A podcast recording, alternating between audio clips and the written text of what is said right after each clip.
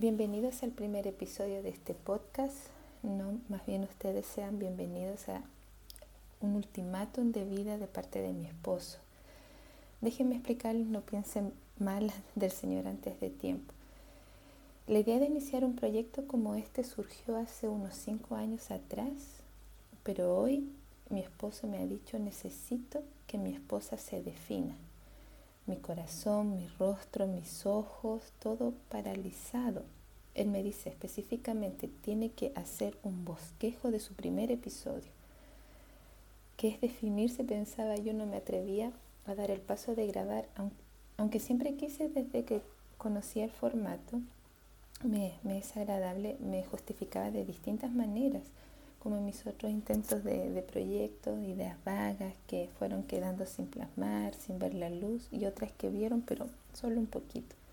Después de mañosear, refunfuñar internamente, yo pensé, estoy en una etapa en mi vida en que he podido resolver, desenredar algunos nudos emocionales que me afectaron mucho en el pasado y a la vez han surgido, han surgido nuevos desafíos y es raro porque conociendo estos aspectos de, salud que me han ayudado a sanar emocionalmente y a estar mejor, se han formado unos nuevos nudos que también requieren otro tipo de, de cuidado. Y sobre estas cosas las que a mí me gustaría comunicarles, otras tantas, una ensalada de cosas, la verdad, ustedes tenganme paciencia. No les he mencionado mi nombre, es Nélida. Hay quienes me dicen Nelly, a mí me gusta que me digan solo en él, pero quienes me quieren de verdad y me quieren bien, me dicen su, coffee, cofita, coffee su, coffee sí de la palabra en inglés. Yo tengo 36 años, por lo mencionado al principio ya saben que soy casada, 11 años de matrimonio y 17 años de historia caminando junto a mi super sus. Tenemos dos hijos, el mayor de 13 años y la menor de 5 añitos y mi profesión es trabajadora social. Aquí les compartiré un punto que caracteriza a toda mi familia. Somos personas neurodivergentes.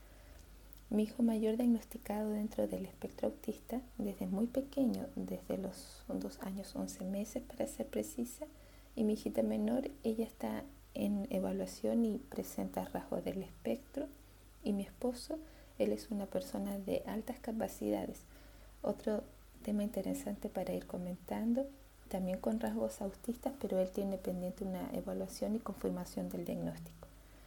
Y el año pasado yo recibí mi diagnóstico espectro autista. Esto fue muy liberador, un descanso para mi vida y un privilegio también poder haber accedido y contar con un equipo multidisciplinario.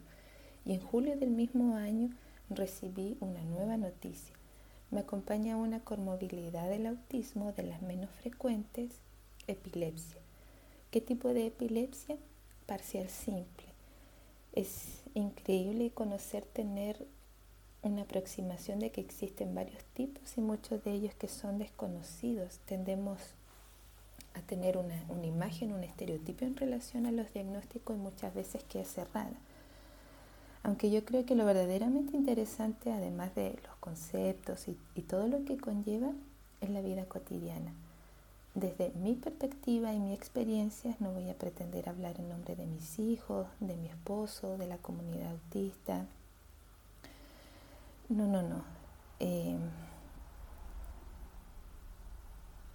sino mi perspectiva y experiencia hacia mi familia, cómo yo resuelvo situaciones, como es la comunicación, por ejemplo, con mi esposo, una mente que no descansa, cómo se enfrenta la vida misma a ir incorporando varios de los temas que han surgido en esta descripción. Les quiero advertir que no somos una familia ejemplar, ni mucho menos un modelo a seguir. Me encanta leer la Biblia, estudiarla, no soy erudita, no soy experta, soy un poco de algo, un poco de otra cosa. Profesionales del autismo sobre la Biblia dirían que es mi interés restringido aunque a mí me gusta mucho más como lo denominan varias personas autistas, leer la Biblia para mí es mi interés profundo. Soy cristiana evangélica, pertenezco a una comunidad bautista de creyentes y me encanta participar. Pero de todos modos tengo desafíos de sociabilidad. Tuve mis incursiones laborales tratando de desarrollar mi profesión, pero les confieso que en ese ámbito fueron muy notorias mis dificultades y situación de discapacidad. discapacidad, podrán preguntarse, sí, enfrento muchos desafíos, sobre todo en este ámbito laboral, desde el punto del espectro donde yo me, me encuentre. Ahora pueden apreciar, entender mejor este ultimátum de mi esposo diciéndome necesito que mi esposa se defina.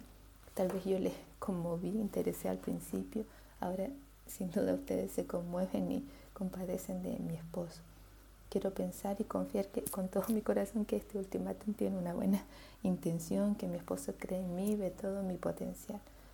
Ustedes tengan la tranquilidad que me preocupo de indagar, de entender y equivocarme honestamente.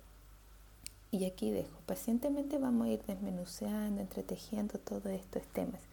Y nos encontramos en el próximo episodio. Me despido afectuosamente.